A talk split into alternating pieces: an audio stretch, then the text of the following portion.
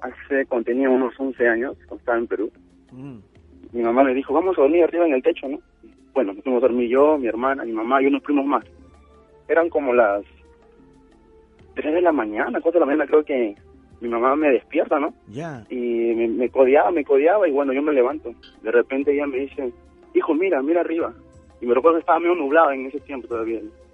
Y cuando miro arriba, este, veo una cosa gigante, redonda, ¿no?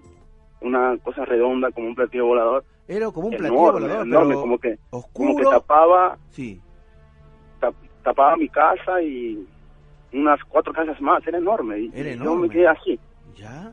mirándolo y me recuerdo lo que la imagen que más me recuerdo fue la mano de mi mamá levantada arriba que no lo podía bajar ¿Ya? no, como que nos quedamos así ¿Ya?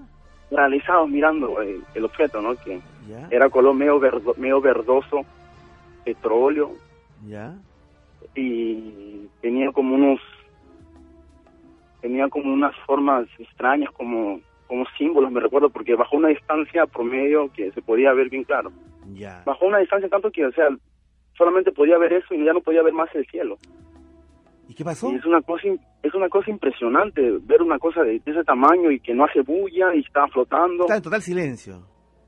Sí, y, y, y, y de veras, y de- como estaba nublado, Ajá. y en el momento que él se iba, Ajá. doctor, y estaba nublado, me recuerdo, él hizo como un hoyo, dejó el hoyo abierto y conseguía ver arriba el cielo despejado. Yo y despejado hizo y, como un y hoyo gigante. estrellado. Claro, lo despejó, hizo como un hoyo en el cielo, estaban las nubes y lo despejó. Después que se alejó, después que se alejó esa distancia, Sí. de recién yo y mamá no pudimos mover, ¿no?